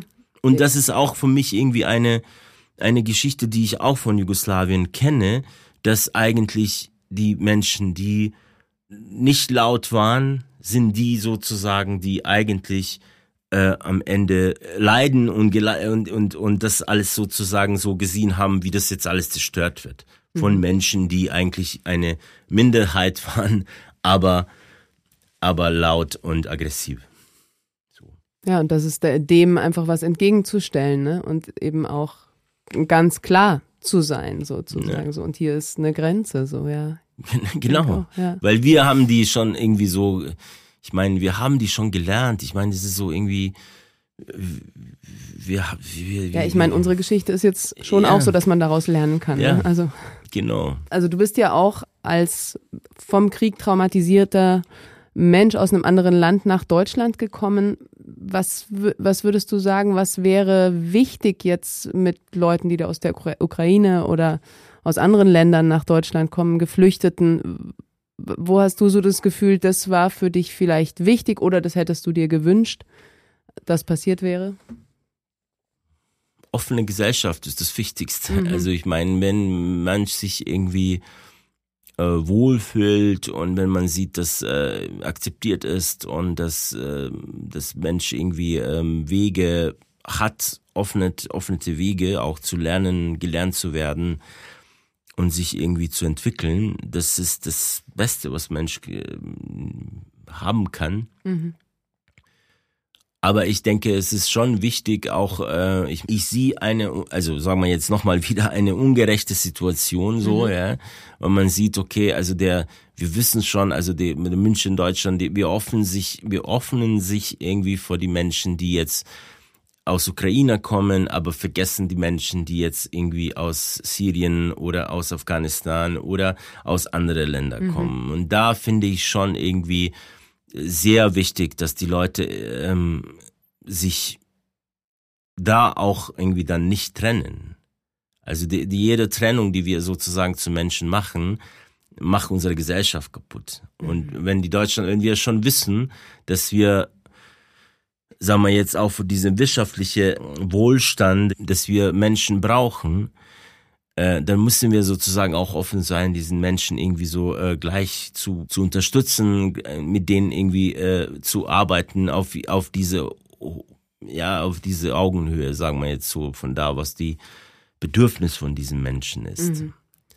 Ich sehe auch äh, zum Beispiel, es ist auch äh, ganz normal, dass jetzt die Leute aus Serbien oder aus Bosnien und Kroatien in, äh, nach, nach äh, München oder nach Deutschland kommen. Es ist jetzt irgendwie so, seit 2015 sind mehr als Millionen Menschen gewandert quasi. Also äh, aus Serbien, Bosnien, Kroatien, Montenegro. Und diese Menschen sind auch äh, geprägt von diesen fas faschistischen Systemen, die, die äh, in diesen Ländern sozusagen schon äh, seit 30 Jahren sind.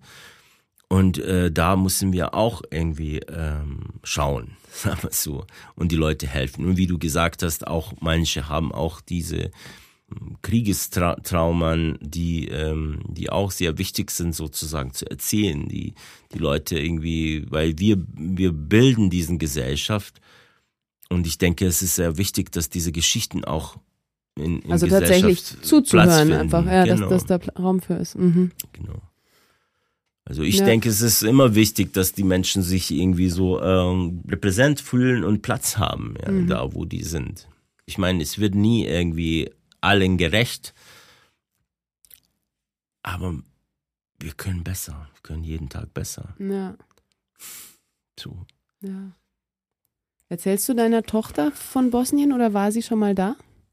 Nee, meine, meine Tochter war noch nie in Bosnien. Das bereue ich ein bisschen aber von anderer Seite auch nicht. Ich habe auch Angst vor Bosnien. Also ich habe, äh, ich meine, meine, meine Eltern, also meine Mama ist da und aber es ist so eine ähm, kaputte Gesellschaft.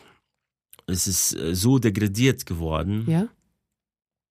Ich meine alles, also vom Gesundheitssystem bis zum normalen äh, normalen Menschenverstand, sagen wir jetzt so. Also es ist einfach eine korrupte kriminell nationalistischer Gesellschaft, wo die Leute einfach arm sind und sich immer wieder als Opfer fühlen und fallen auf diese autoritäre Leader oder wie man sagt, irgendwie Nationalisten, die dann irgendwie sagen, ich bin der der weiß, wo es lang geht. Ja, mhm. genau.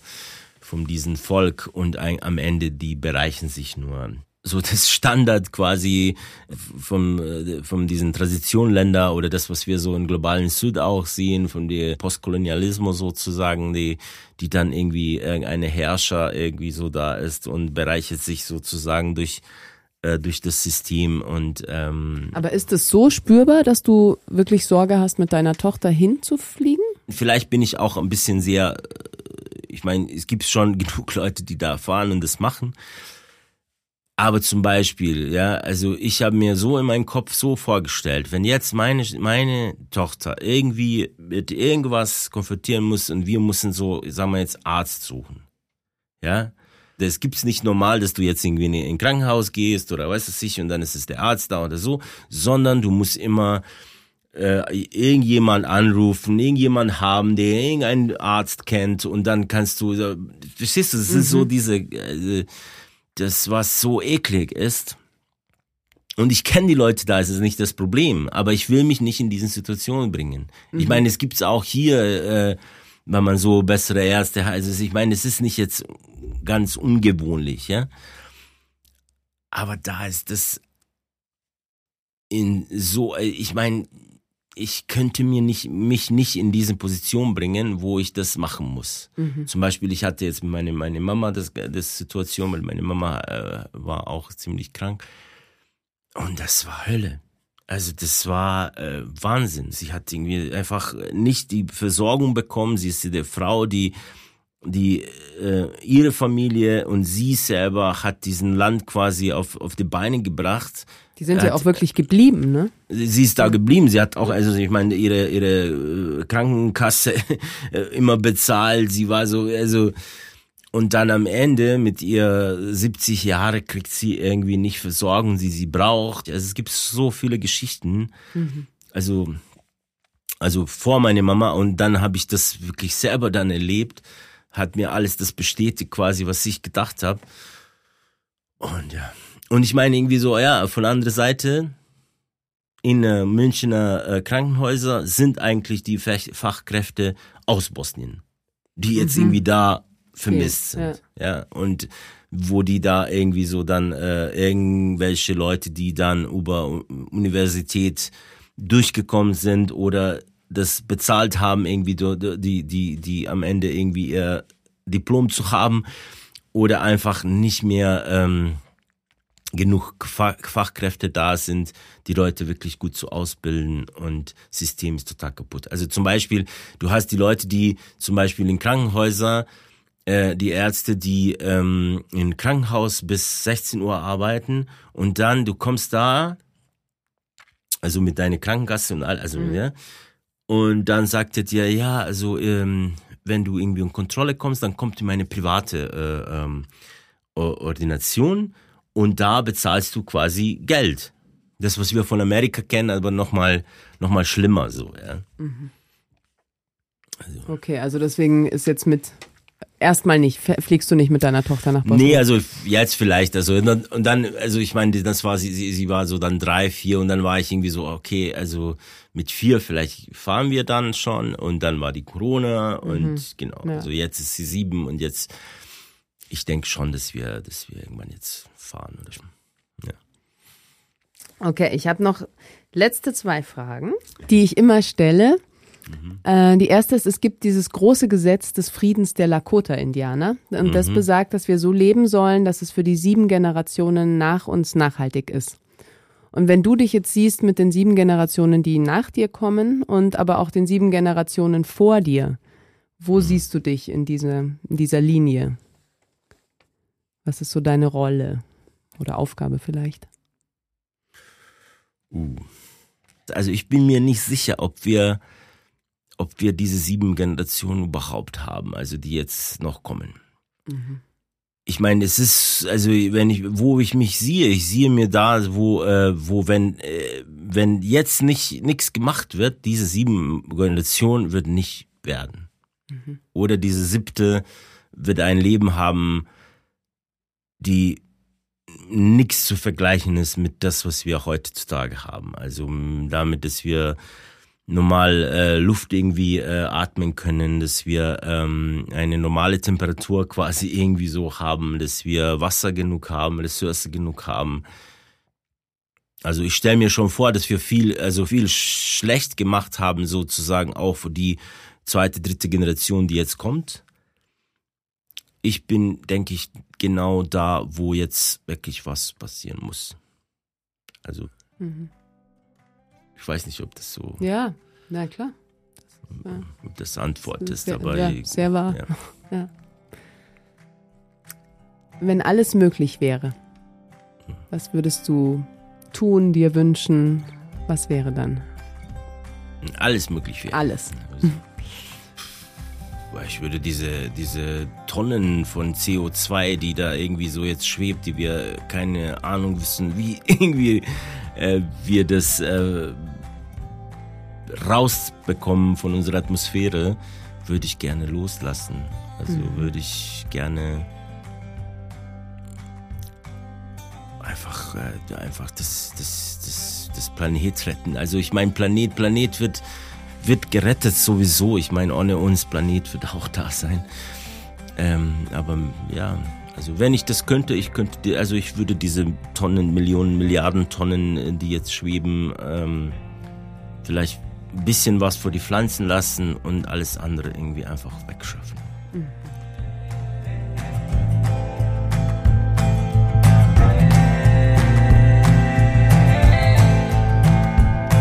Das war Asmir Shabic bei Wachstumsversuche. Vielen Dank fürs Zuhören. Und das meine ich diesmal ernster denn je. Zuhören, so habe ich wieder verstanden, ist ein wichtiger Schritt zur Heilung. Ablehnung, Unwohlsein oder Schuld belässt unsere Aufmerksamkeit immer bei uns selbst. Um uns für unser Gegenüber zu öffnen, um zu verstehen und von dort aus möglicherweise ins Handeln zu kommen, ist ein wertfreies und wagemutiges Zuhören vielleicht die radikalste Form von Aktivismus. Ich bin Asmir unglaublich dankbar für seine Offenheit und sein Teilen. Gerade gibt es um uns herum viel Krieg, Wut und Aufruhr. Die Antwort darauf kann nicht in der Trennung liegen. Deshalb wäre ich euch extrem dankbar, wenn ihr die Folge teilt und uns wissen lasst, was eure Gedanken oder Gefühle dazu sind. Jeder Schritt in Richtung Verbindung und Begegnung ist so wichtig. Vielen Dank und alles Liebe, Sarah.